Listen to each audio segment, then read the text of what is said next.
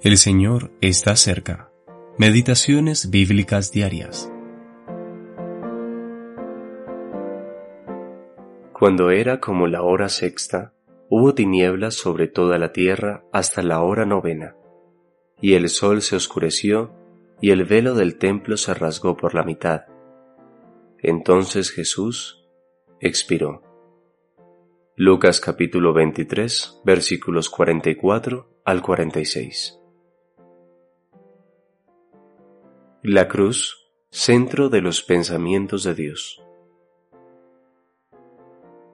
Cuando el Señor fue arrestado en Getsemaní, Él reconoció ese momento como la hora y la potestad de las tinieblas.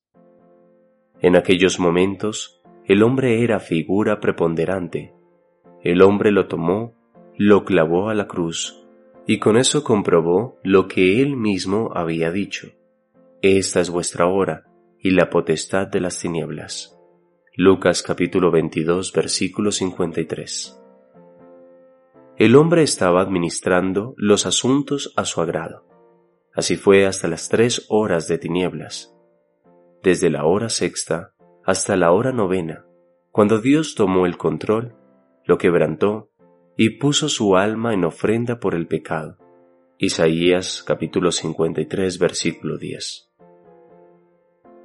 hay un gran beneficio para nosotros al contemplar el carácter especial de aquel momento.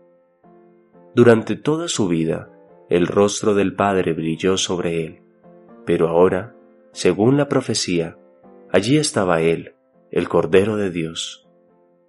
Entonces, de inmediato, se convirtió en el vencedor. Dios no esperó a la resurrección para aprobar la muerte de Jesús él la aprobó rasgando el velo del templo. Este fue el sello privado de Dios. Y aconteció antes del tercer día, cuando Dios puso su sello público por medio de la resurrección. Jesús cumplió la voluntad de Dios de dos formas. A lo largo de su vida, su trabajo fue cambiar las tinieblas en luz. Esa era la voluntad del Padre para él cuando estuvo aquí como siervo como víctima en su muerte, él estaba cumpliendo la voluntad de Dios en juicio, y aquel juicio quedó satisfecho cuando él entregó su espíritu. Luego de esto, habiendo atravesado tanto la hora del hombre como la hora de Dios, lo vemos en resurrección durante su propia hora, la eternidad. Qué bendición será para nosotros estar junto a Él y entrar en una eternidad resplandeciente e íntima con nuestro Jesús. J. G. Bellet